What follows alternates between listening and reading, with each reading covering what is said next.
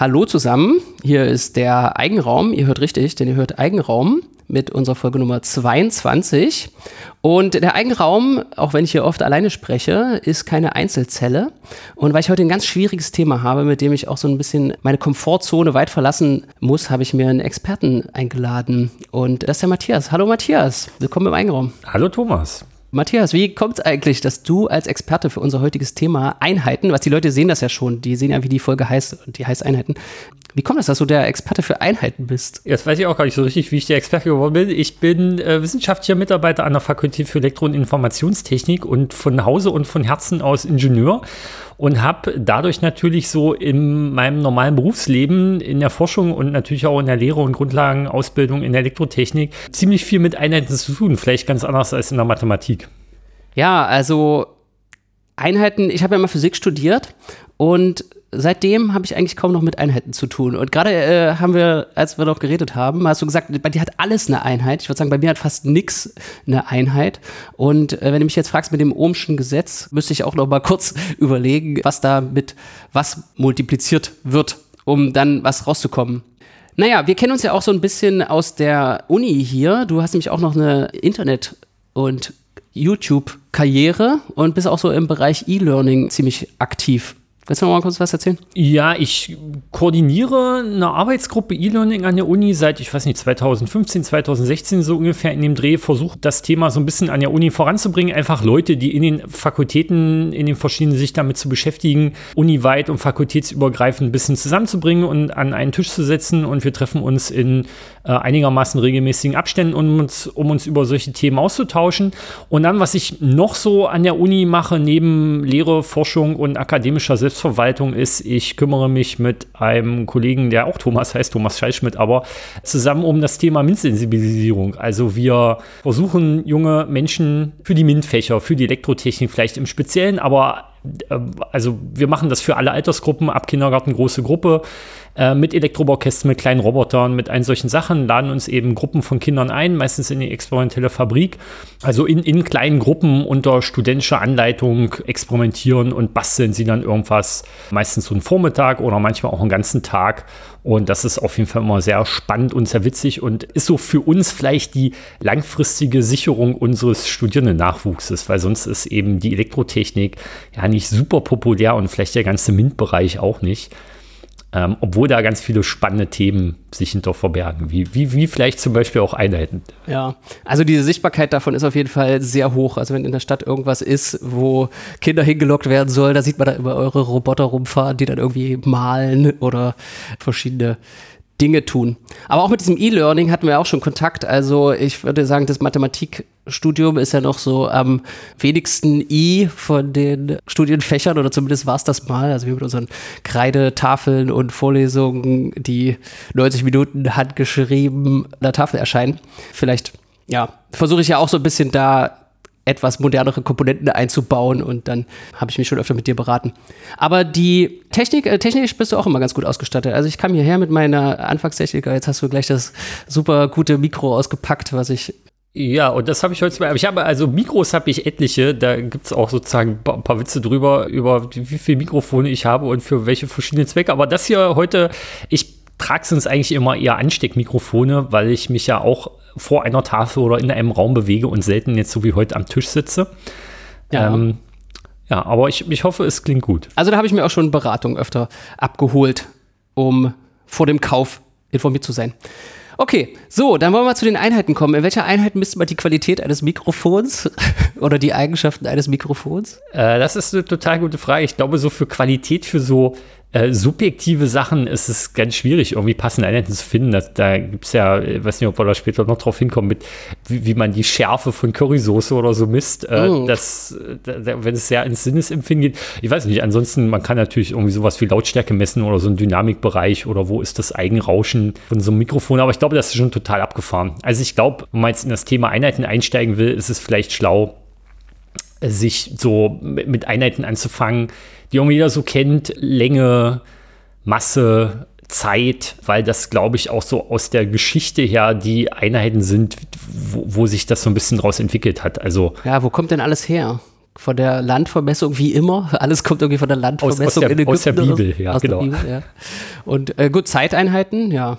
Was sind denn diese Grundeinheiten, ja? Also was hast, sagtest du gerade? Zeit, äh, Also Länge? Mit, mit Länge, Masse und Masse, genau. Und Zeit kann man eigentlich schon die gesamte Mechanik ziemlich gut erschlagen. Wenn man dann noch so ein bisschen Elektrotechnik machen will, braucht man noch ja, irgendwas Elektrotechnisches dazu, also eine Spannung oder ein Strom. In den, in den SI-Basiseinheiten ist das dann die Stromstärke geworden und dann kann man daraus eben auch ja, Spannung sich herleiten und einen Widerstand herleiten, um jetzt das Ohmsche Gesetz zusammenzubauen wenn man es denn braucht. Und ansonsten, ja, wenn man Optik machen möchte, braucht man noch die Lichtstärke, Candela. Wenn man in die Chemie gehen will, braucht man noch das Mol. Jetzt hast du einfach alle sieben Grundeinheiten aufgezählt. Ja, es waren ja sechs, oder? Ist, wir brauchen was heißt eine, sechs? Eine, eine, eine, siebte brauchen wir noch. Ah, ist ganz schön warm hier drin. Ja, das stimmt. die Temperatur, oder? Richtig. Hast du die Temperatur gesagt? Die Temperatur hat man nicht. Okay, genau. die Temperatur brauchen wir noch. Okay, jetzt sind wir schon beim SI-Einheitensystem. Also wir haben sieben Einheiten aufgezählt. Vorher gab es noch das, also was du von der Mechanik erwähnt hast, das CGS-System, habe ich mir angelesen, äh, hat Gauss eingeführt. Ja. Zentimeter, Gramm, Sekunde. Ja. Äh, aber der hatte schon, also ich weiß nicht, ob der das schon Zentimeter genannt hat, aber Zentimeter ist ja schon zehnter Teil von einem Meter schon ein, eingebaut, während Gramm und Sekunde irgendwie nach originären Worten für Größen klingt. Ja, und spannenderweise aber jetzt in dem SI-Einheitensystem die Grundeinheit ja das Kilogramm ist und nicht das Gramm. Also das ist eine Kuriosität, ja. Ja. Wahrscheinlich, weil das Kilogramm irgendwie handlicher ist. Also ein Gramm. Ja, weil das, weil das Kilogramm eben mal durch so einen Kilogramm-Prototypen, durch so einen Zylinder aus. Aber warum heißt es Kilogramm? Also warum heißt das Ding nicht Gramm? Das große. Ja, das ist, das, das ist eine total gute Frage. Also ich glaube, die ist, das ist so ein bisschen wie auch diese Einheit Bell, auf die wir vielleicht später noch zu sprechen kommen, für das Dezibel. Die ist nach Alexander Graham Bell benannt, der sich mit zwei L schreibt, so wie die Glocke. Ja. Und die Einheit schreibt man auch mit einem L. Kurios. Und das habe ich auch nie, nie herausfinden können, warum das so ist. Naja, die Wirrung der Geschichte. Das ist irgendwie, wenn man hat dann was eingeführt und dann kommt man auch nicht mehr davon, ja. davon weg.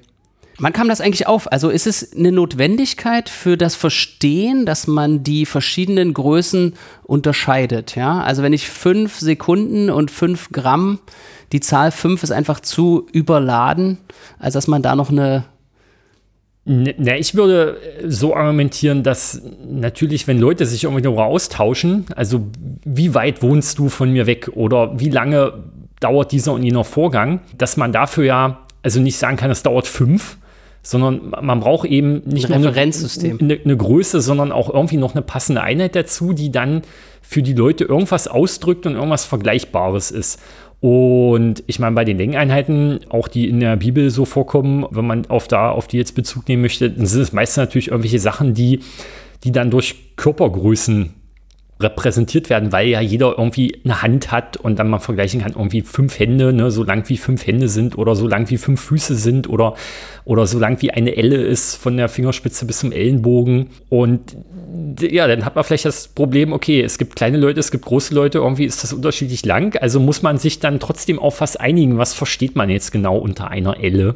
Ja, solange die Messgeräte ungenau genug sind, dass diese Unterschiede zwischen den einzelnen Ellen in der Messungenauigkeit verschwinden, geht es noch, aber das geht ja ziemlich schnell. Das, das geht dann ziemlich schnell und ich glaube, das wird für Leute bedeutend, wenn es um Geld geht. Also spätestens, wenn man Handel treibt ähm, und sich gegenseitig Waren verkauft und kaufen möchte, dann wird man sehr genau hinschauen, ob einem jetzt dann 5 Ellen oder 5,1 Ellen Stoff oder sowas verkauft wurden, der vielleicht sehr aufwendig gewebt wurde, keine Ahnung. Also was vielleicht in der Hinsicht spannend ist, wenn man mal durch deutsche Innenstädte und historische Innenstädte läuft, dann findet man an vielen Rathäusern manchmal außen so wie Lineale aus Stahl, die da so eingemauert sind in die Wand und das sind dann meistens irgendwelche Ellen oder irgendwelche Füße, sodass, wenn Leute eben auf den Markt kamen, um Handel zu treiben, ihre eigenen Längenmaße daran praktisch kalibrieren konnten oder feststellen konnten, ist denn die Elle, die ich hier mitgebracht habe, entspricht das dann auch der, der üblichen Elle hier auf dem Markt. Ich habe das äh, diesem Jahr in, in Mücheln zum Beispiel gesehen, am Geiseltalsee oder dieses Jahr in Kalbe am Rathaus,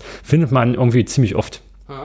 Also ich habe eine Tafel, eine ähnliche Tafel, ein bisschen andere Bedeutung in Italien kürzlich gesehen. Das Foto davon kann ich vielleicht auch noch verlinken oder mal raussuchen, bei der die Einheiten, also es war diese Umrechnungstabelle zwischen Aha. Einheiten in dieser Stadt und SI-Einheiten. Ah, okay. Also die hatten sozusagen ihr eigenes System noch, aber damit sozusagen beim Handel alles mit rechten Dingen äh, zugeht, wurde dann nochmal sozusagen geschrieben, was das eigentlich bedeutet und wie man die ineinander umrechnet. Die, also ein bisschen wie die Umrechnungstabelle, die man vielleicht so dann im Kopf hat, wenn man in die Vereinigten Staaten fährt, um äh Ja, genau, so, so Faustregeln. So, so vier, drei Drittel muss man, nee, vier, ja drei, vier Drittel. Ein Meter oder so. sind drei Fuß ja, und so. Genau. So, diese Tabelle. Ja, das äh, suche ich auch nochmal raus.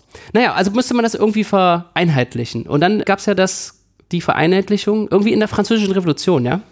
Die Verfassungsversammlung der Französischen Republik, Ende des 18. Jahrhunderts, hat das Urmeter festgelegt, oder? Das kann gut sein. Also zumindest die Franzosen waren da ziemlich aktiv, das zu standardisieren und sich, glaube ich, zu überlegen, also wie kann man ja, wie kann man vielleicht von so, so beliebigen oder körperlängenbasierten Sachen wegkommen? Und die Zeit, die Sekunde oder was ist eine Stunde, was ist ein Tag, das ergab sich so durch astronomische Sachen. Ne? Die, die Erde dreht sich und dadurch kriegt man einen relativ schnellen Tag und teilt man in 24 Stunden und die Stunde in 60 Minuten und die Minute in 60 Sekunden. Und dann hat man eine ziemlich schöne feste Definition, was so eine Sekunde ist. Und ich glaube, man hat damals einfach nach einer ähnlichen, so an astronomischen oder an der, an der Erde festmachbar ähm, Größe gesucht für eine Länge und hat sich dann überlegt, okay, wenn wir jetzt so einen Meridian einteilen in, weiß ich, ein Millionstel oder ein Zehnmillionstel oder sowas, dann kommt da eben Meter bei raus. Genau, von ähm, Paris zum Nordpol. Habe ich mir hier notiert. Genau, und hat dann so verschiedene Landvermessungstrupps. Ich glaube, der Nordpol war zu der Zeit ein bisschen schwer zu erreichen. Also irgendwas von Barcelona war, glaube ich, ein so ein Eckpunkt. Und ja, wie das so ist, wenn man dann Landvermessung machen will, dann muss man durch verschiedene Länder, da gab es Krieg und das dauerte, zog sich alles irgendwie so ein bisschen. Aber irgendwie hat man einen Meter festgelegt und hat gesagt, das ist jetzt so der Urmeter, von dem wir eben ausgehen.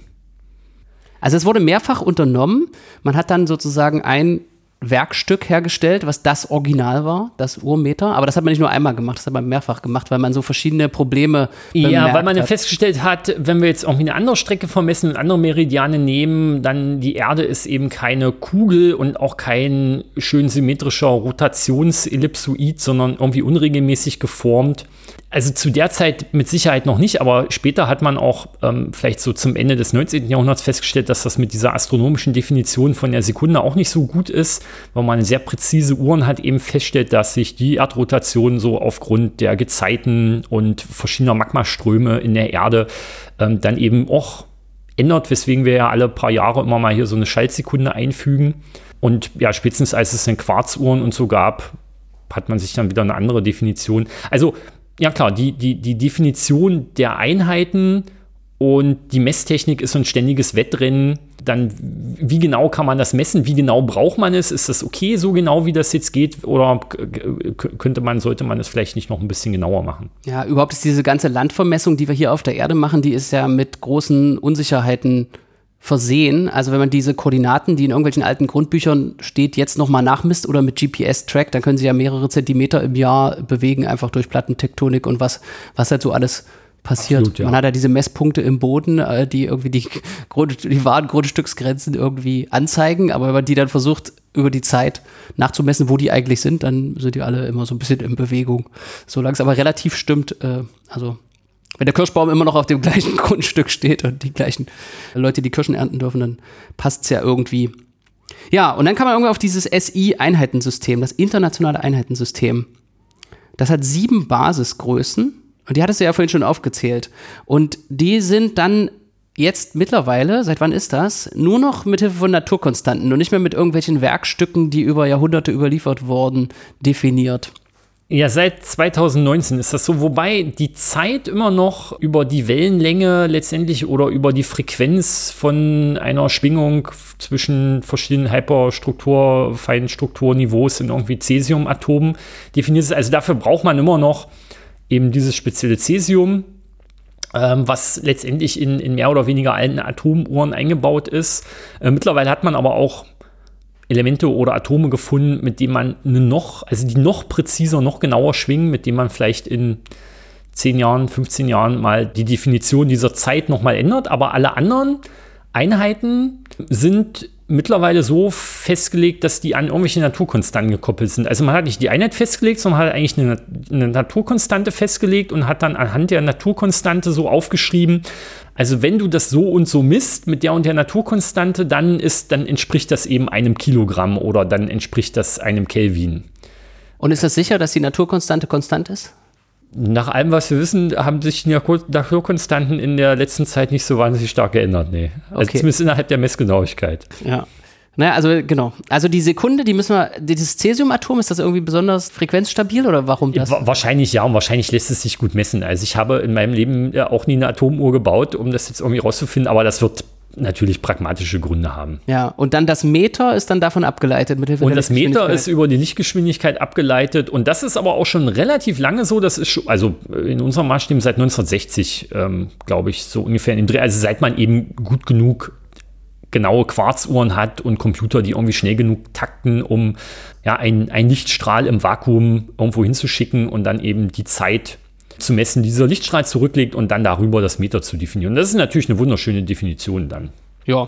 Oh, und dies, die ist auch noch verständlich. Also die Definition des Ampere war früher mal äh, so ziemlich, also vor, vor 2019, da bin ich auch immer in der Grundlagen Elektrotechnik-Vorlesung so ein bisschen drauf eingegangen. Also man stellt sich vor, man hat zwei Leiter von unendlich dünnem Querschnitt. Und die sind im Vakuum in, im Abstand von einem Meter zueinander angebracht. Und durch die fließt jeweils ein Strom von einem Ampere. Und wenn da ein Strom von diesem einem Ampere durchfließt, dann hat man pro, pro Meter Leiterlänge eine Kraft von 2 mal 10 hoch minus 7 Newton oder so, die zwischen diesen Leitern wirkt. Und genau dann ist das ein Ampere, was durch diese Leiter durchfließt. Und da, da kann man sich natürlich schon vorstellen, das ist auch dann relativ schwierig oder also schon allein in der Erklärung, in der Realisierung. Und Also wie eicht man jetzt sein Messgerät mit dieser Beschreibung? ja, genau. Ja. Aber als Mathematiker bin ich da jetzt also mit, aber ich war so kurz irritiert, wenn du sagst Querschnittsfläche 0, dass da nicht irgendwie durch irgendeinen Grenzwert durch 0 geteilt oder so, aber das äh, geht sich irgendwie aus. Nö, das ist, glaube ich, ist einfach nur, dass der Strom sich nicht zu sehr über so eine Querschnittsfläche verteilt, weil sonst diese, auf diesen Meter Abstand natürlich plus minus ein Millimeter dann schon irgendwie wieder was an dieser Kraft Ah, ändert. ja. Da steckt natürlich so eine Lorenzkraft hinter, ne? Also Ah, steckt ja. ja. auch schon irgendwie eine Art Realisierung hinter, in der dann die, äh, die Permeabilität drin vorkam, also die, so was man früher vielleicht magnetische Feldkonstante genannt hat, wie gut das Vakuum für magnetische Felder durchdringbar ist. Und diese Permeabilität, die war früher mal als Naturkonstante festgelegt und ist mittlerweile jetzt seit dieser Neudefinition ist wieder eine Messgröße mit einer Messunsicherheit, die man wieder messen kann und bestimmen kann. Und das ist eigentlich jetzt so aus, also pragmatischer, ich meine, ich bin kein Physiker, letztendlich ist mir das egal. Ich, ich äh, störe mich jetzt nicht an diesem, an diesem Unterschied, ob das eine festgelegte Naturkonstante ist oder eine Größe, die man messen kann. Aber früher war sie eben festgelegt und es war 4 mal Pi mal 10 hoch minus 7 Voltsekunde pro Ampermeter und das wusste man halt und konnte man hinschreiben, so wie man die Lichtgeschwindigkeit hinschreiben kann. Und mittlerweile, wenn man eben exakt ist, schreibt man hin, ja, ist ungefähr so groß ne? und eben nicht exakt so groß. Also es ist irgendwie so eine Wahl von einem Bezugssystem. Und da wurde eine Größe durch eine andere Größe ersetzt, weil es sich als günstiger Ja. herausgestellt hat. Und eigentlich gilt diese Definition, die wir jetzt da haben seit 2019, so ein bisschen als Definition für die Ewigkeit, weil jetzt ja alle Größen anhand von Naturkonstanten festgelegt sind. Also außer die, diese Sekunde, äh, die noch irgendwie an diesem Cäsiumatom hängt. Aber ja, mal gucken. Also vielleicht wird man die mal in 10, 20 Jahren nochmal durch irgendein anderes Atom, ein anderes Element, was auch immer Ist festlegen. aber strukturell nicht anders, wenn man nur ein anderes in genau, genau. Aber ansonsten gibt es da noch Hoffnung, dass man noch eine Natur, also man müsste quasi noch eine weitere Naturkonstante entdecken, die Zeit. Na, man müsste vielleicht noch irgendwie einen weiteren Bereich der Physik, also eigentlich kann man mit diesem CGS-System, mit den drei Einheiten auch schon ganz gut aus. Wenn man dann aber Elektrotechnik, Elektrodynamik machen wollte, dann führte das so ein bisschen dazu, dass man eben elektrotechnische Größen auch irgendwie wieder als Zentimeter, Kilogramm, Sekunde als Potenzen davon ausdrücken musste. Und das führte dann zu komischen Sachen. Also, dass man eben früher Kapazitäten, die wir heute in Farad messen, eben in Zentimetern gemessen hat. Und manchmal auch Induktivitäten. Und dann hatte man unterschiedliche Größen, die aber trotzdem die gleiche Einheit haben.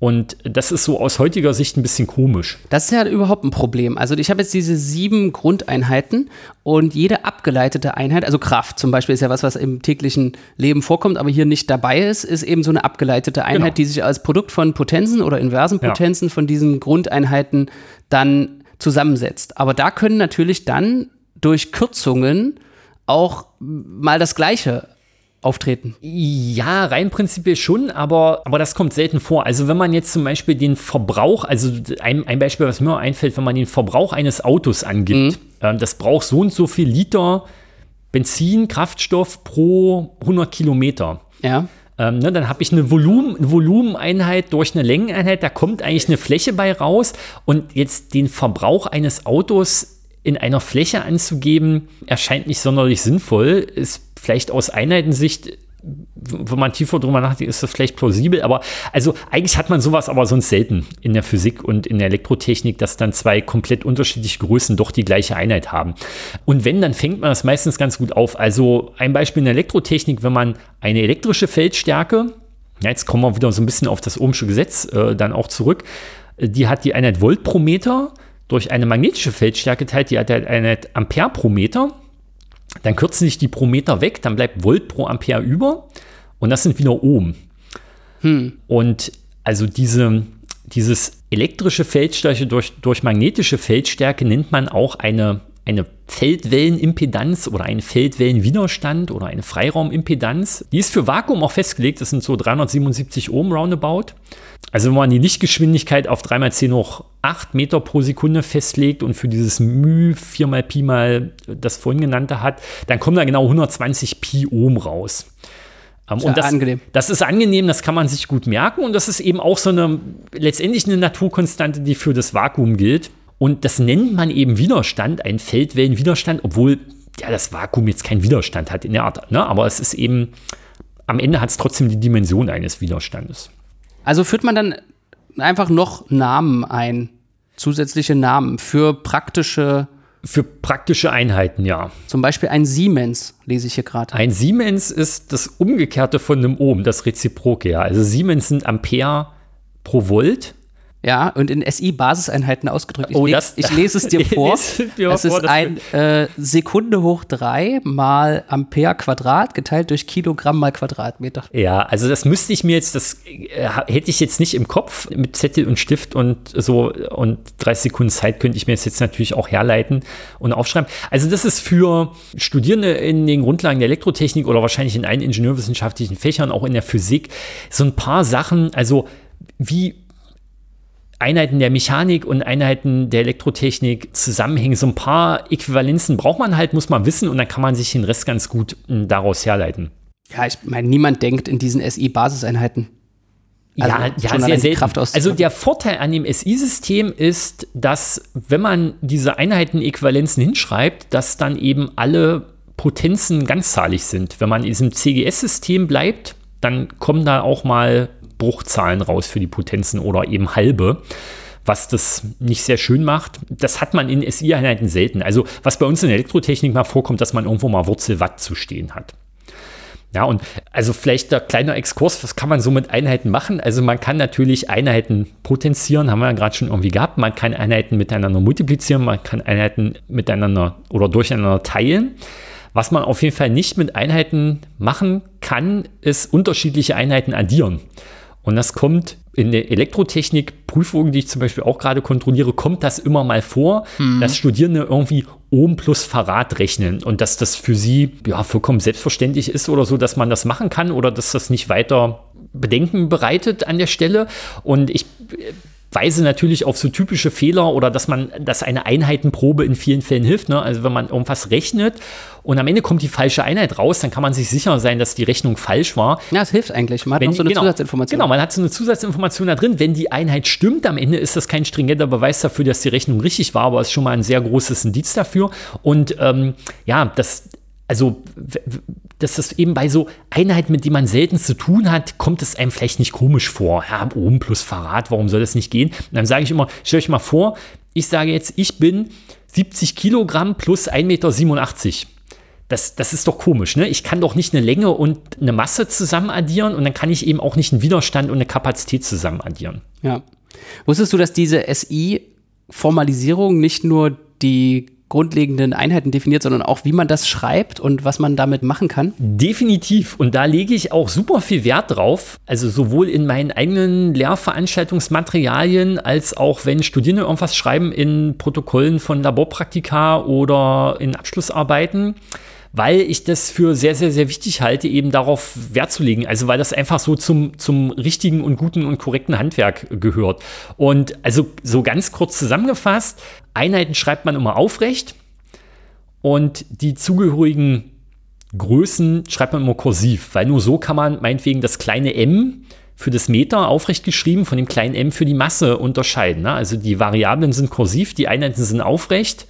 Und zwischen Zahl und Einheit gehört immer ein, ein Leerzeichen oder auch vielleicht ein halbes Leerzeichen, aber zumindest irgendwie ein Freiraum, der letztendlich ausdrückt, dass da eine Multiplikation stattfindet. Ich multipliziere die Zahl mit der Einheit und Aha, die zusammen ergeben eben die Größe. Aber bei einer Multiplikation in der Mathematik, wenn ich x mal y gleich z schreibe, mache ich kein Leerzeichen dazwischen. Tja, da aber es steht ja auch, zwischen Zahlwert und Einheitenzeichen steht kein Multiplikationszeichen, aber ein Leerzeichen. Das gilt auch bei Prozent und Grad Celsius. Einzig die Punkt, Punkt, Punkt, Punkt, Punkt, das ist jetzt das Quiz für dich, nicht SI, Punkt, Punkt, Punkt, Punkt, Punkt, Einheiten werden direkt nach dem Zahlenwert ohne Zwischenraum gesetzt. Also bei, äh, bei, bei so Grad schreibt man keinen Zwischenraum. Der Mann kennt sich aus. Und bei Bogen Minuten und Bogen Sekunden. Wow. Unglaublich. Ja, das sind auch die Sachen, die hier aufgeführt werden. Die Nicht-SI-Einheiten Grad, Minute und Sekunde, aber Minute und Sekunde eben im Sinne von GPS-Koordinaten fürs Geocachen. Ja äh, werden ohne, einfach weil die so hochgestellt sind, einfach werden die so dran ge. Ja, das würde komisch das ja so irgendwie komisch. Sind ja keine Einheiten, Buchstaben oder so. Ja, so es ist auch nicht so, es ist ja so ein bisschen auch wie, wie hm, diese, diese Einheit vom Bogenmaß radiant, ja, ob man die dann hinschreibt oder nicht, ähm, die zählt ja auch immer nicht so richtig. Ist die ist doch einheitenlos. Ja, genau, das ist so eine Pseudo-Einheit. Ja. ja, also äh, genau, es gibt auch die Einheit Meter durch Meter. Radiant ist von der Größe Meter durch Meter. Ja. Naja, also wo wir gesagt haben, fast alle, also ein Wirkungsgrad zum Beispiel hat ja auch keine Einheit. Ja, oder dieses schon angesprochene Dezibel ist eben auch so eine Pseudo-Einheit, ähm, weil ich eine Größe immer in Bezug auf eine andere Größe ausdrücke, dann kürze ich schon mal die Einheit weg und damit dann handlichere Zahlenwerte bei rauskommen, zieht man noch, nimmt man davon noch den Logarithmus oder den 10er Logarithmus, multipliziert das mit 10 und dann kommen da eben schöne, dann kann man fast alle Größen, die man so braucht in der Elektrotechnik, von den super winzig kleinsten Leistungen, die man überhaupt irgendwie messen kann, bis zu den größten Leistungen, die irgendwelche Atomkraftwerke meinetwegen ausgeben. Das kann man dann alles in einem Bereich von minus 200 bis plus 200 oder so ausdrücken. Einfach damit man schöne handliche Zahlen hat. Und ich glaube, in diesen ganzen Einheitenbetrachtungen steckt auch immer auch in, dem, in diesem CGS-System, mit dem ich mich nicht so wirklich auskenne, aber da hat man auch so neue Einheiten eingeführt weil die Einheiten, die man eigentlich da drin hatte, zu total unhandlichen Zahlenwerten geführt haben. Und ich glaube, das ist auch so ein Ding im Alltag. Ich meine, wir können ja noch über dieses metrische versus Imperial Units ja. äh, Thema sprechen. Ich glaube, im Alltag ist es den meisten Leuten eben irgendwie relativ egal, ob man jetzt ein Pfund gehacktes kauft oder ein halbes Kilogramm gehacktes. Das sind ja trotzdem irgendwie beides handliche Größen, mit denen man gut was anfangen kann. Aber ich sag mal, das Byte zum Beispiel hat sich als zu klein herausgestellt. Das Byte hat sich als, äh, ja, für das, für das, was wir speichern wollen, definitiv als zu klein herausgestellt, ja. Aber beim Byte kommt ja noch so dieses dazu, dass man bei Byte ja gern in Vielfachen von oder in Zweierpotenzen rechnet. rechnet ja. Und das Kilobyte, zumindest so wie man das so landläufig sagt, ja eben nicht 1000 Byte sind, sondern 1024. Aber so in Sachen Allgemeinbildung hat das Byte, das Kilobyte, das Megabyte und äh, jetzt zum Petabyte und Zetabyte oder was weiß ich, dazu geführt, dass zumindest ein Teil der Bevölkerung mal mit diesen mit Vergrößerungsvorsilben ja. vertraut ist. Wie weit äh, kommst du bei denen? Äh, ich komme tatsächlich eigentlich nicht über Terra hinaus. es wurden neue eingeführt. Es wurden jetzt neue eingeführt. 2022. Ja, aber.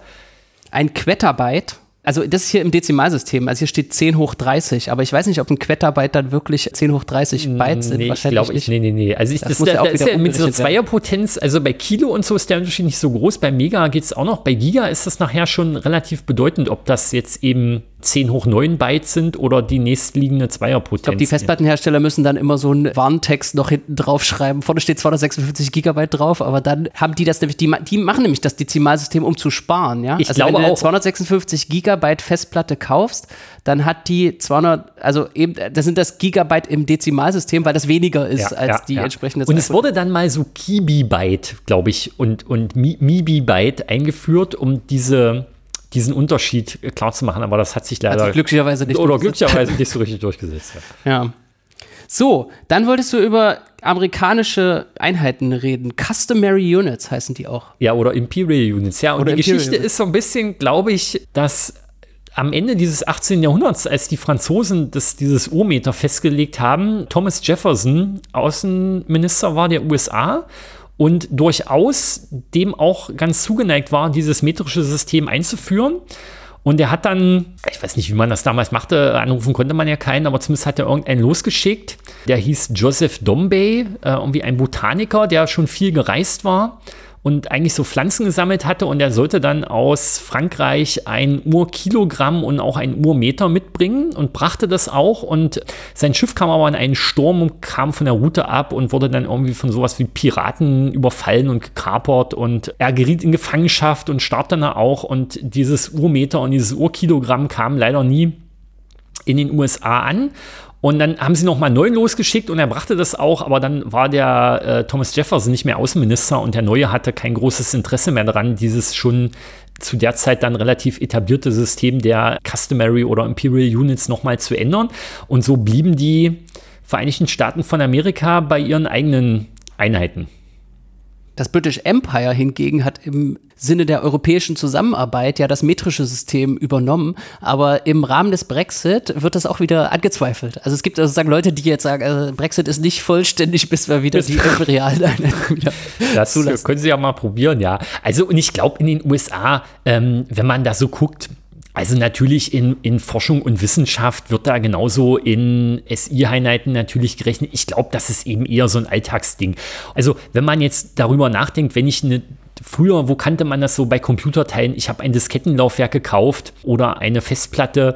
Da war das doch egal, ob die Festplatte jetzt 3,5 Zoll hat oder eben das irgendwie in 8,75, was auch immer Zentimeter ausgedrückt. Es ging ja um die Einbaubreite dieser Festplatte, sodass die eben in mein Computergehäuse passt. Und Ja, stimmt, ähm, beim Hardwarebau muss man äh, sich noch Auskennen mit den Zollgrößen. Die ganzen Schächte und so. genau, die Schächte, wobei die 5 ein Viertel Zoll Diskette, die war wohl tatsächlich noch 5 ein Viertel Zoll. Das 3,5 Zoll Laufwerk ist eigentlich auch schon irgendwas Metrisches, was dann eigentlich 3,5 oder 3,49 irgendwas Zoll sind. Das ist auch schon in den, in den Zollmaßen eigentlich gerundet, wenn man so will. Also beim Fahrrad kennt man das auch noch so ein bisschen für Lenkerdurchmesser, Sattelstützen, Durchmesser, solche Sachen. Ja, und ich meine, an sich, ein Inch ist finde ich ja auch eine handliche Einheit. Also da kann man sich ja auch trotzdem irgendwie was ganz gut drunter vorstellen. Auch unter einem Pfund kann man sich irgendwie gut was vorstellen. Und diese für uns ungewohnte Einheitenskala für die Temperatur mit den Grad Fahrenheit ist ja eigentlich so für das, für das normale Alltagsleben auch total praktisch, weil 0 Grad Fahrenheit, das ist so im Winter sehr, sehr, sehr kalt. Das sind so irgendwie minus 17 oder minus 16 Grad Celsius. Ne, das ist so die kälteste Temperatur, die man so in einem sehr kalten Winter hat. Und 100 Grad Fahrenheit ist eben ein sehr, sehr, sehr heißer Sommertag. Und so das normale Leben spielt sich eben in diesem 0 Grad bis 100 Grad Fahrenheit ab. Das hat zwar nichts mit Wasser und wann Wasser kocht und siedelt und so zu tun, aber eigentlich für Wetterbeobachtung ist es sehr praktisch. Es ist wieder so ein Wettstreit zwischen so einem akademischen System, was viele theoretische Vorteile hat und für die Wissenschaft total praktisch ist, und so einem gefühlt gutem, mit schönen Zahlenwerten, Mit schönen Zahlenwerten. was wir eigentlich schon immer so gemacht haben. Also Und ernsthafte Wissenschaftler machen das ja auch, sich praktische Einheiten auszudenken. Also das Dezibel, was wir, was in der Elektrotechnik ziemlich üblich ist, ist ja genau so ein Ding. Also es ist auch nicht wirklich eine SI-Einheit, sondern dient einfach dazu, sehr große, sehr kleine Zahlenwerte in so einen handlichen Bereich reinzupacken und durch diesen Logarithmus, der da drin steckt, eben das, was in linearen Einheiten Multiplikation und Division wären, die im Kopf schwierig zu rechnen sind, in Addition und Subtraktion zu überführen, die irgendwie total handy sind und die man, die man viel einfacher im Kopf machen kann. Und dann kommt vielleicht noch bei den Be- Dezibel, also ne, wenn wir jetzt wieder über Mikrofone, die, die vor uns sind, ähm, da drückt man ja viele Sachen so aus. Das entspricht dann eben auch gut unseren Sinneseindrücken für Ja, für, für welche? Jetzt kann, jetzt kann ich ein Quiz mit dir machen. Bei welche, welche Sinnesempfindungen von uns, von Menschen, funktionieren auf eher so einer logarithmischen Skala? Helligkeit, Ja. definitiv. Also die, das merkt man ja manchmal, wenn man ein Display hat, was jetzt nicht so eine starke Helligkeit hat wie moderne Telefone oder so, wie dunkel einem das im Sonnenlicht vorkommt, während Genau. einem so von der wahrgenommenen Helligkeit der Tag draußen ähnlich hell kommt wie ein gut beleuchtetes Zimmer, obwohl Genau. es mehrere Größenordnungen kleiner ist. Genau, also das ist so, wenn man immer so wie früher sagte, ich habe eine 100 Watt Glühbirne und dann zu einer 200 Watt Glühbirne sehe ich einen großen Unterschied, zu einer 300 Watt Glühbirne eigentlich schon weniger. Ich müsste eine 400 Watt Glühbirne haben, damit ich wieder eben den gleichen Unterschied, den gleichen Helligkeitsunterschied sehe. Ja, und bei Lautstärke wird es. Äh, Bei Lautstärke auch sein, ja. definitiv auch so, das ist aber schwer zu erklären mit dem Schalldruck und beim, beim Tastempfinden ist es auch so. Also wenn Aha, ich ein, ja.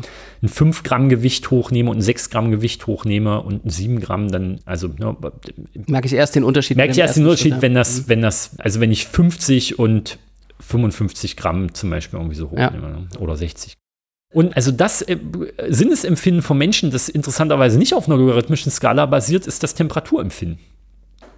Ja. Also wenn wir, wenn du vor dir irgendwie drei Schalen mit Wasser zu stehen hättest und sozusagen 0 Grad Celsius, 2 Grad Celsius, 4 Grad Celsius, würdest du einen Unterschied merken. Bei 20, 22, 22 Grad Celsius würdest du genauso einen Unterschied merken und bei 40, 42, 44 Grad äh, so einen ähnlichen Unterschied. Und das liegt eben auch wieder daran, dass dieser Temperaturbereich, in dem wir Menschen komfortabel sind, sehr begrenzt ist.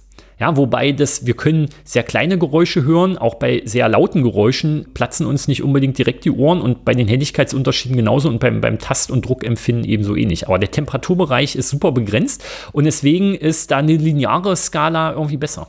Hat die Evolution rausgefunden, Hat in welchem, welche Bereiche so vorkommen und dann entsprechend sich angepasst. Genau. Ja, sehr schön.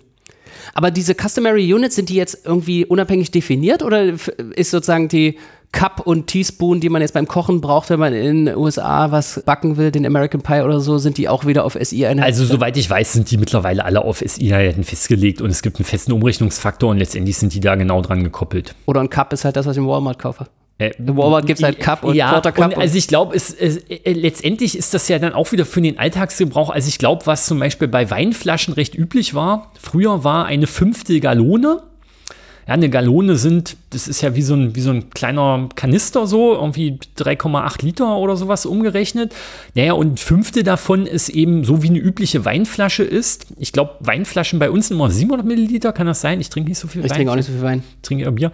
Also, und in Amerika sind das jetzt wohl 750 Milliliter und früher waren es eben in, in diesem Fünftel Gallone 757 Milliliter. Und ich meine jetzt auf 750 Milliliter, ob da jetzt 7 Milliliter mehr oder weniger Wein in der Flasche drin ist. Na, Economy of Scale. Irgendwann merkt man es dann, wenn man der Produzent ist. Wenn man, ja, wenn man der Produzent ist, merkt man das vielleicht, ich, ich sag mal, als Endverbraucher merkt man das vielleicht eher weniger. Und dann kommt ja auch noch sowas dazu, dass manchmal eben aus Gründen der Inflation oder aus Marketinggründen sowieso so, so komische Packungsgrößen verkauft wurden. Also als ich noch vor zwei, drei Jahren als Flying Faculty in Russland unterwegs war, da gab es eben mal Cola-Flaschen mit 0,9 Litern. Also sie sahen im Prinzip aus wie ganz normale Cola-Flaschen, aber wenn man hinten drauf gelesen hat, stand da ganz klein, dass da nicht ein Liter drin ist, Klassischer Trick. sondern 0,9 Liter. Ne? Klassischer Marketing. Man will den Preis nicht erhöhen, weil der Preis eine schöne, der Preis ist 5 und er soll 5 bleiben, dann macht man einfach weniger rein in der gleichen Packungsgröße. Genau, und dann habe ich nämlich die Leute dort vor Ort gefragt, warum das so ist. Und dann haben die gesagt, ja, das ist eben verdeckte Inflationsanpassung. Und bei, wenn man Mehl kauft und Butter kauft, ist es genau das Gleiche. Früher waren es 250 Gramm, jetzt sind es eben 225 Gramm. Und eine Tafel Schokolade hat auch nicht mehr 100 Gramm, sondern hat 90 Gramm und so weiter und so fort.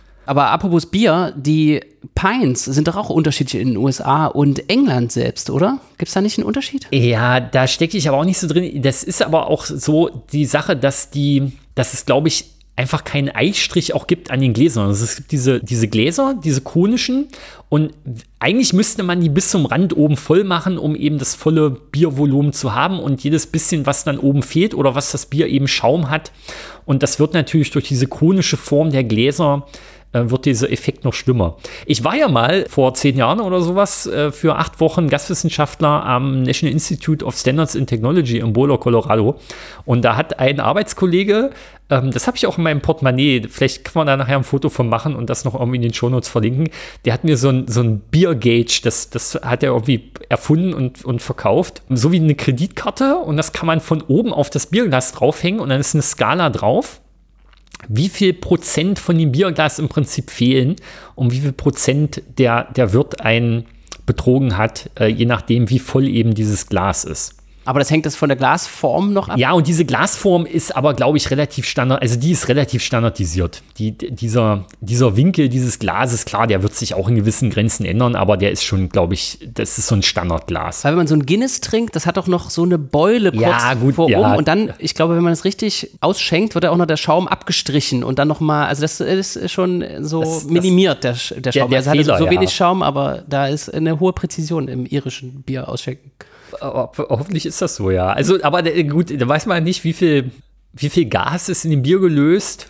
Ändert das auch noch mal was an dem Volumen oder an dem Gewicht, äh, weil das Gas Gas ja weiter aus, das trinke ich mit. Dieser, dieser Urkilogramm-Prototyp, der da oder die mehrfach da gebaut wurden, da hat man auch festgestellt, dass der, dass dieser 1 Kilogramm Prototyp um irgendwie so 40, 50 Mikrogramm leichter geworden ist, wo man auch nicht so richtig weiß, wo das herkommt. Also übermäßig geputzt hat man ihn wohl nicht. Und man vermutet, dass in dem Platinum, Iridium, in dieser Legierung, dass da möglicherweise auch Wasserstoff drin war, der dann ausgegast ist und das durch diesen Gasverlust der, der Kilogramm-Prototyp leichter geworden ist. Das Urkilo und das Guinness haben das gleiche Problem. Und das Leitungswasser, glaube ich, auch. Ich glaube, zum Wassersparen wird auch dem Leitungswasser noch Luft zugesetzt, Das damit kann- sozusagen nicht so viel durchläuft. Das äh, macht man ja so bei so Duscharmaturen auf jeden Fall, Ja, ja. ja. Das, Der, der, der gefühlte Effekt des Wassers bleibt der gleiche, die Reinigungswirkung wird vielleicht etwas geringer, aber zumindest duscht es sich noch sehr angenehm mit weniger Wasser, wenn da viel Gas in dem Wasser drin ist. Ja.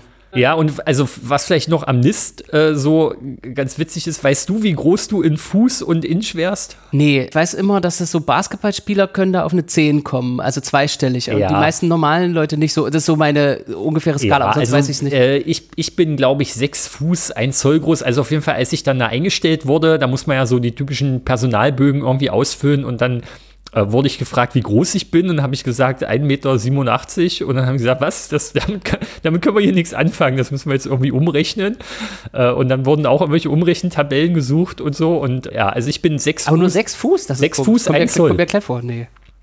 noch sechs, sechs Fuß, ein Zoll. Klingt für mich eher nach Jockey. Aber, also, äh, Matthias ist größer als ich. Nee, aber wenn man so rechnet, also man, man rechnet ja so landläufig immer, ein Meter sind drei Fuß. Also, oder Nee, dann kann aber kein Basketballspieler 10 haben, oder? ja, genau. Nee, nee, war es sind auch, es ist auch, das ist so, wenn man hier Flughöhen so umrechnet, wo es jetzt irgendwie nicht so wahnsinnig Okay, genau lag, war ich da auf dem falschen. Ja. Dampfer. Und dann war noch vielleicht eine ganz spannende Sache. Ich habe da Messungen gemacht in so einer Modenverwirbelungskammer und brauchte dafür Drähte. Und dann hatte dieses, dieses NIST hatte so wie so, einen eigenen, so ein eigenes Elektronikwarenlager. Und dann bin ich da hingegangen und äh, habe gesagt, ich brauche jetzt irgendwie so Drähte. Und dann haben wir so uns verschiedene Sachen angeguckt und dann waren die bemessen in, in AWG, in American Wire Gauges. Und Also äh, eine spezielle Einheit für Drahtlängen. eine spezielle die, nur für für, Drahtlängen. für, für Drahtdicken. Für Drahtdicken. Äh, Dicken, ja. Ja. So, und dann habe ich den auch, äh, da den netten Mitarbeiter gefragt, ob man das und wie man das irgendwie in, in Querschnitte in, oder in Durchmesser, Millimeter, Quadratmillimeter irgendwie umrechnen kann. Und er hat mir gesagt, this is impossible. und ja, wir also dieses, ja, also du wir machst einfach zwei davon ins Vakuum. Und Also wir haben das dann auch irgendwie nachgemessen und wir haben auch noch irgendwelche Umrechnungstabellen gefunden. Dieses American Wire Gauges ist in der Hinsicht eine ganz witzige Einheit. Je dünner der Draht, desto größer die Zahl. Also Aha, ein okay, ist auch noch Null, eine Inverse. ein 0 AWG-Draht ist sehr dick und ein, weiß ich, 28 AWG-Draht ist sehr dünn und das hängt damit zusammen, dass in dieser Zahl praktisch die Zielschritte drin stecken, wie oft man diesen Draht gewalzt hat oder gezogen hat, um ihn dünner zu machen. ist ja beim A4-Papier auch so ein bisschen so, oder? Da gibt es irgendwie eine. Ja, genau. Ich meine, das ist auch so. Je größer die Zahl, desto kleiner das Papier, genau, ja. weil es immer halbiert wird. Weil es immer halbiert wird, ja. Genau, sind inverse Potenzen. In diesem Customary Unit System, im amerikanischen System, da gibt es natürlich auf Wikipedia die allwissende Müllhalde, weiß alles. Da gibt es echt, da gibt es natürlich eine Tabelle über so äh, alte Einheiten. Und da gibt es zum Beispiel eine Spindel.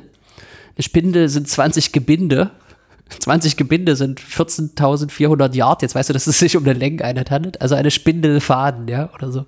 Also irgendwas mit 518.000 Zoll. Und habe ich auch gelesen, dass Nail und Palm, also Handfläche und Nagelfläche sind Flächeneinheiten, aber Finger und Hand sind Längeneinheiten, weil die sich auf die Breite beziehen. Hast du ja am Anfang auch schon gesagt. Ja, und mein Daumen zum Beispiel, ich habe es mal nachgemessen mit, einem, mit einer Schiebelehre zu Hause. Also mein Daumen ist so ein super Standard Inch-Daumen. Also der ist wirklich ah, okay. 2,54. Wenn ich, nicht, wenn ich ihn nicht zu fest drücke, ist er genauso dick. Ja. Aber diese Umrechnungen, die haben ja auch zu Problemen geführt. Zum Beispiel dieser Mars Climate Orbiter, von dem du bestimmt auch schon gehört ja. hast. Der, hat ja jeder gehört, das ist ja so eine Trivia-Story, die abgestürzt ist. Ich habe jetzt nochmal nachgelesen. Das war so eine richtige Mars-Erkundungschaos- Mission? Mission, nicht nur die Mission, auch die Mission davor. Der war nämlich auf dem Weg, um irgendwie aus einem vorher schon abgestürzten Ding noch was zu machen oder eins, was das Radio kaputt hatte, ja. äh, dem noch mal sozusagen so eine Funk-Relay-Station für den zu bauen. Naja, also dieser Mars Climate Orbiter, wann war das noch? Habe ich jetzt vergessen. Aber da hatte irgendwie die NASA im metrischen System gearbeitet und Lockheed Martin, die die Kontrollen hergestellt haben im angloamerikanischen Mars-System und das ist irgendwie zu nah an den Mars rangeflogen und in der Atmosphäre verglüht. Ja, das ist, das ist schon dann einigermaßen traurig, ja. Also ich weiß, dass bei der, äh, bei den Apollo-Mondlandemissionen ähm, der Apollo Guidance Computer, ja, wo äh, die Margaret Hamilton hauptsächlich da an der Programmierung und Programmentwicklung und im Software Engineering tätig war, dass der intern mit metrischen Einheiten mit SI-Einheiten gerechnet, also mit metrischen Einheiten gerechnet hat. Und natürlich die ganzen NASA-Piloten damals ja auch die, die, Fliegerei beim Militär gelernt haben und auch natürlich in der zivilen Luftfahrt es sehr üblich ist, dann dort mit Customary Units zu rechnen. Und das Ding hat intern mit metrischen Einheiten gerechnet, hat aber trotzdem eine Flughöhe oder eine Geschwindigkeit eben in Imperial Units angegeben. For, for the safety and comfort of the pilots. Wie es Noch so eine ist. Konversion ist auch nicht mehr so schlimm, ja. Solange die Rundungsfehler. Äh, ja, und ich glaube, das ist für, für die ist es, also ähm, bei uns gibt es auch so ein immer den Hinweis an die Studierenden, wenn man jetzt was rechnet in den Ingenieurwissenschaften und da kommt meinetwegen 5 mal Wurzel 6 Volt raus oder sowas. Dass das natürlich mathematisch exakt ist, das hinzuschreiben, 5 mal Wurzel 6 Volt, dass da aber ja keiner so richtig was mit anfangen kann, wie groß das jetzt genau ist, ohne das jetzt nochmal konkret auszurechnen. Dass auf jeden Fall es immer sehr empfohlen ist, das einfach als einen Dezimalbruch hinzuschreiben, sodass man eben ein Gefühl für die Größe hat. Auch kann das stimmen, ist das irgendwie größer, kleiner als was, was schon mal in der Aufgabe vorkam, erscheint das irgendwie sinnvoll.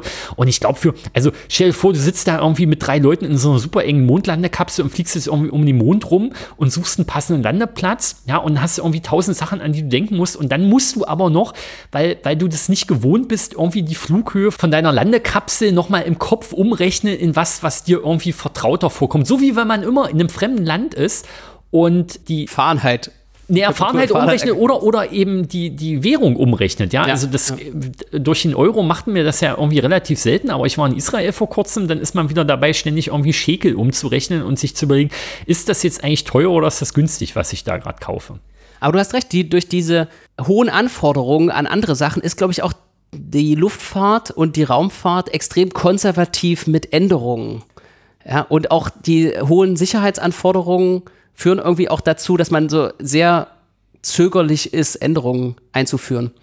Und da ist sogar, das Experiment ist da auch dem, der Simulation irgendwie überlegen. Also ich war neulich im Deutschen Museum und da steht auch, äh, gibt es auch so eine Tafel, die erklärt, wie Experimente immer noch, also es werden immer noch Experimente durchgeführt werden, auch wenn Dinge schon perfekt simuliert sind. Also selbst heutzutage darfst du kein Flugzeug fliegen lassen, wo du alles simuliert hast und dann im Luftkanal, dann mit diesen umgerechneten kleineren Modellen getestet hast, musst du trotzdem dann noch das Ding bauen und den Prototypen auch noch mal echt testen. Also man traut dann irgendwie den Rechnungen doch nicht so weit ist bei uns ja in der elektromagnetischen Verträglichkeit ähnlich. Also selbst wenn man jetzt, wenn man ein Elektrofahrzeug entwickelt, eben auch schon ziemlich viel simulieren kann, was dort Beeinflussung und Grenzwerte von irgendwelchen Magnetfeldern und so angeht, am Ende wird man in vielen Fällen das Gesamtfahrzeug, auch wenn man viele Einzelkomponenten vorher schon mal irgendwie simuliert hat, trotzdem das Gesamtteil mal in irgendeine Messkabine stellen und nachmessen, was da so irgendwie schön passiert.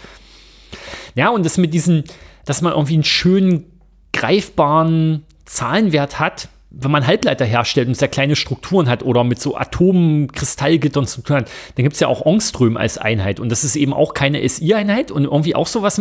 Aber es gibt einen festen Umrechnungsfaktor und es ist einfach sehr praktisch, dann bei sehr kleinen Strukturen in sowas zu rechnen. Also deswegen finde ich das tatsächlich auch es wird ja immer so ein bisschen belächelt, ne? Die AmerikanerInnen rechnen mit Pfund und, und irgendwie so komischen Einheiten. Das ist doch total okay, das zu machen. Also es ist ja, ist ja nicht weniger exakt dadurch, solange es irgendwie einen festen Umrechnungsfaktor zu irgendwelchen anderen Sachen gibt. Also was total verwirrend ist natürlich, wenn ein Pfund hier nicht irgendwie das gleiche ist wie ein Pfund da, wenn es einfach unterschiedliche Definitionen von Pfund gibt. Ja, Genau, also man kann eigentlich auch, während man so durchs Leben geht, immer noch praktische Einheiten neu erfinden. Zum Beispiel das Mikrojahrhundert. Kennst du das Mikrojahrhundert? Ja, also das kann man, kann man natürlich jetzt, also Mikro ist, äh, ist ein Millionstel und jetzt nimmt man, haben ein Jahrhundert. Ich glaube, die theoretischen Physiker aus den 50ern haben das Mikrojahrhundert eingeführt als die optimale Länge oder maximale Länge, die ein Kolloquiumsvortrag sein darf. Und es ist so ungefähr um die 52 Minuten. Okay. Und dieser Ausdruck Mikrojahrhundert, also das Mikro ist ja so eine Vorsilbe, die man irgendwie einfach mit verbucht, aber dass da das Wort Jahrhundert drin vorkommt, drückt auch aus, wie man sich manchmal in so Konferenz- oder Kolloquium Vorträgen fühlt. Also selbst wenn es ja, es ist, so, ist, genau, es ist so ein bisschen es fühlt sich mehr nach Jahrhundert an als ja, ein Mikro. Ja. Ja. Eine, eine, sehr kleine Ewigkeit. Eine sehr, exakt, ein Mikrojahrhundert ist eine sehr kleine Ewigkeit.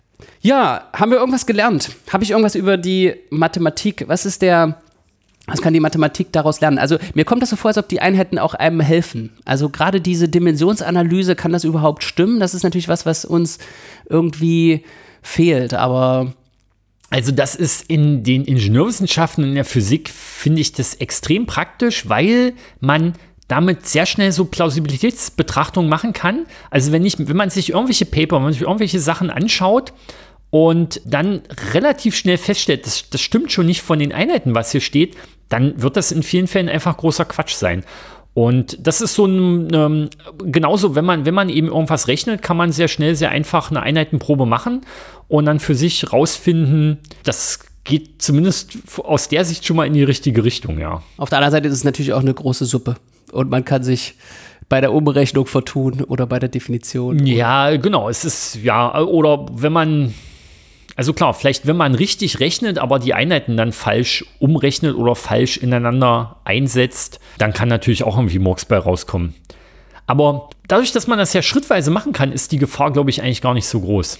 Und es ist meines Erachtens aber was, wo, wo vielleicht in Schulen ein bisschen wenig Wert drauf gelegt wird. Also man sieht häufig so, dass Leute kommen und sagen, ich habe hier das gerechnet, Zahlenrechnung und die Einheitenrechnung habe ich drei Blätter weitergemacht und dann weiß man gar nicht mehr, wie das zusammengehört und wie das so stimmt. Also wir, ich, ich, empfehle immer persönlich sehr, Zahl und Einheit direkt aneinander zu schreiben, direkt irgendwie miteinander zu verrechnen und zu verheiraten und zu gucken, ob wirklich in jedem Rechenschritt auch die Einheit stimmt und die Einheit passt ist das in Computeralgebra-Systemen irgendwie abgebildet? Also ihr simuliert ja zum Beispiel was mit MATLAB viel, denke ich mal. Ja. Würden da Einheiten mitgeführt werden nee. oder muss man das? Nee, da das muss man dann man, auch Das muss man eigentlich, eigentlich im Kopf mitmachen. Also es gibt zumindest für Python so ein paar Pakete, die das machen. Also wo man sagen kann, das ist hier, ich, das definiere ich als diese Größe auch wirklich in dieser Einheit. Und wenn ich dann diese Größe durch diese Größe teile, dann kommt da auch die entsprechende neue Einheit zu raus. Ja, ist eben eine richtige computeralgebraische Sache, die jetzt nicht Numerik ist, sondern eben so eine Sprache. Ja, so, ja, ja, so eine, so eine Mischung. Also die, die Zahlenrechnung ist natürlich numerisch, aber die Einheitenrechnung ist dann letztendlich vielleicht so ein bisschen mit diesen Exponenten einfach darum zu hantieren. Ja, ich muss dann einfach nur Einheiten durch Einheiten teilen oder multiplizieren, indem man die Exponenten anpasst und sich dann zu überlegen, naja, was für eine Einheit gibt man vielleicht aus, die in dem Fall sinnvoll ist. Also so wichtig war es dann doch nicht, dass es dann implementiert wurde in so Standardsoftware. Also zumindest in MATLAB ähm, ist MATLAB, glaube ich, dann immer noch zu sehr aus Sicht der Mathematik und Informatik getrieben und zu wenig ingenieurwissenschaftlich, als dass das. Also ich kenne keinen, keine Toolbox, keine Library, keine Bibliothek in MATLAB, die das irgendwie sinnvoll implementiert und wirklich kohärent von vorne bis hinten durchzieht. Ja, es ist interessant, dass du das als mathematisch warst, weil uns gibt es immer den Spruch, MATLAB hat kein H.